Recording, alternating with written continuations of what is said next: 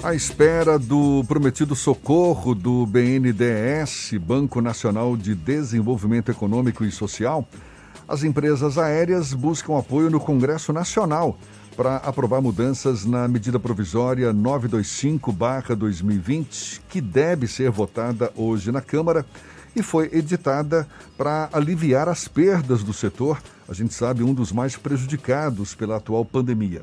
O relator da medida provisória, deputado Arthur Maia, que é do DEM pela Bahia, alterou o texto para que o governo possa emprestar, por meio do Fundo Nacional de Aviação Civil, o dinheiro para companhias e concessionárias de aeroportos custearem gastos operacionais e indenizações. O deputado federal Arthur Maia é nosso convidado aqui no Issa Bahia. É com ele que a gente conversa agora. Seja bem-vindo. Bom dia, deputado. Bom dia, prazer grande falar com vocês da Tarde FM. É, de fato, estamos aqui hoje em Brasília é, como relator dessa medida provisória que trata do socorro ao setor aéreo brasileiro, que deverá ser votada logo mais na Câmara. É uma medida que envolve vários setores e que vários, vários setores estão, que estão dentro do setor aéreo, né? vamos colocar dessa forma, porque, por exemplo, são postos aqui no Brasil, eles foram eles foram privatizados e existem contratos dessas empresas que venceram as concorrências para prestar os serviços aeroportuários e essas empresas estão nesse momento sem ter receita. Deputado. E não está ninguém embarcando praticamente aeroporto. Como é que. As empresas aéreas da mesma forma, não está tendo passageiro. E tem, elas têm um custo de manutenção muito alto. E também os próprios consumidores que compraram passagens aéreas 40 mil empregados que estão vinculados ao setor aéreo. Então, tudo isso é objeto dessa medida provisória. É, a gente sabe, o setor aéreo, as concessionárias de aeroportos são um dos setores mais prejudicados com essa pandemia, mas como é que o senhor avalia a articulação do DEM com os demais partidos para conseguir a aprovação dessa medida provisória com as mudanças que foram feitas? Tem havido uma receptividade? É, é possível que haja a, a, apresentação de novas propostas de mudança para essa medida provisória? Qual é a avaliação que o senhor faz? Olha, não é bem uma, uma articulação partidária. Né? Eu tenho feito, como relator, uma conversa com o governo e com vários partidos e também com os setores envolvidos. É, é um tema que, como eu acabei de falar, envolve várias, várias figuras, né? as concessionárias, as empresas aéreas, os consumidores, os funcionários, tudo isso suscita sempre um debate bastante rico. Mas, obviamente, que nós tentamos, ao longo desse tempo, construir uma linha média do pensamento da casa. Eu penso que o texto que, que apresentamos como relatório, é, o substitutivo, né, assim chamado, ele já traz assim, uma, uma, uma média daquilo que está sendo pensado pelas pelas lideranças partidárias. É claro que existirão no plenário algumas emendas tentando ajustar o texto, mas isso faz parte do processo legislativo.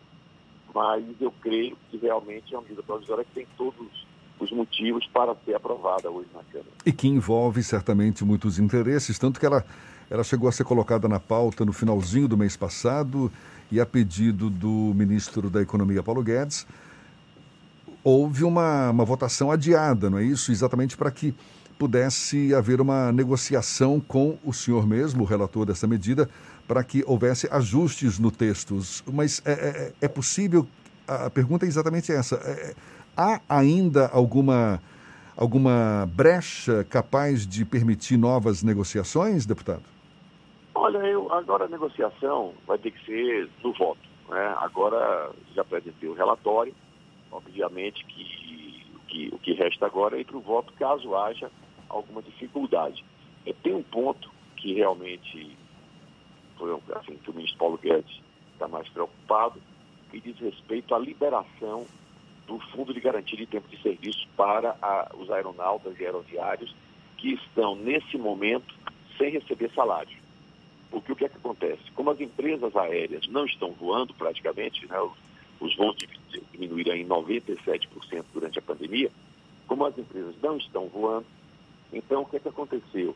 A, as empresas aéreas fizeram um acordo com os seus funcionários. Eles não demitiram os funcionários, mas suspenderam o contrato de trabalho em comum acordo. Isso é bom para os dois lados, mas tem as suas consequências. É bom para o trabalhador porque ele sabe ao final da pandemia ele continuará a ter o seu emprego. E para a empresa aérea, suspender o contrato também é bom, porque ele não tem que desembolsar agora o valor correspondente à indenização né, pelo fim do vínculo trabalhista e também porque quando a empresa aérea demite, por exemplo, um piloto de Boeing, é, mesmo que ela contrate esse piloto de volta um mês depois, ele tem que passar por uma reciclagem nos Estados Unidos e tudo isso traz novos custos. Então, o setor é, da, da, das linhas aéreas é, fez, um acordo com os funcionários. O contrato de trabalho está suspenso, mas o salário também está suspenso. Alguns parcialmente, outros integralmente. Então, é, as pessoas estão sem receber desde o mês de março. De sorte que, por isso, nós apresentamos no bojo da proposta uma, uma, autorização para que essas pessoas que tenham algum saldo no Fundo de Garantia de Serviço, e a maioria tem, possam sacar parte desse saldo do FGTS justamente para sobreviver nesse momento de dificuldade. Deputado, o projeto original do governo federal, ele trazia a alteração que foi feita agora para que a, o, a União empreste recursos do Fundo Nacional da Aviação Civil para as companhias e concessionárias de aeroportos, ou isso foi uma adição após a negociação com as empresas? Não, isso não estava no texto e nem foi o que está colocado no texto, não é para emprestar dinheiro do FINAC para as empresas aéreas, nem para os aeroportos.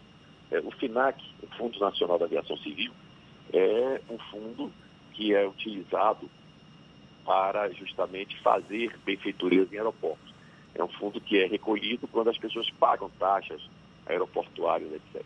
É, o que nós autorizamos, o que nós colocamos no texto da, da lei, e para ser votado naturalmente, é que é, esse, esse Fundo Nacional de Aviação Civil possa servir como uma, um, um, possa servir como uma, uma garantia para essas operações de crédito, que certamente serão feitas para continuar o processo de construção de benfeitorias e também para atravessar esse período de crise. Mas é apenas como garantia, é exatamente utilizar o dinheiro do fundo para emprestar às empresas, porque isso não é possível pela própria constituição do fundo. Deputado, uma outra questão é que durante esse período de pandemia, algumas empresas concessionárias tiveram, passaram a ter problemas com a gestão dos aeroportos. A gente tem, inclusive, um problema localizado, se não me engano, no aeroporto de Natal, que a concessionária até acelerou um processo de distrato. O senhor tem acompanhado as demandas dessas concessionárias de aeroportos para que evite um eventual distrato e devolução da concessão para a União? Olha, não, eu, assim, um caso individualizado eu não tenho tratado, porque não, não compete a mim. Caso como o do aeroporto de Natal, parece que o de Campinas também está num processo semelhante, é uma situação muito mais complexa que prevê é, aí uma série de, de, de, de pontos é, que dizem respeito a um contrato complexo que foi feito com, com, entre a empresa e o governo não cabe a mim, como deputado, é, envolver, porque isso é um assunto que está sendo tratado caso a caso pelo Ministério dos Transportes. O que compete a mim, como relator dessa medida que trata de dar um socorro às empresas aéreas, é justamente criar condições para que, de uma forma geral, as empresas possam sobreviver. E o que é o ponto mais importante que foi solicitado pelas empresas?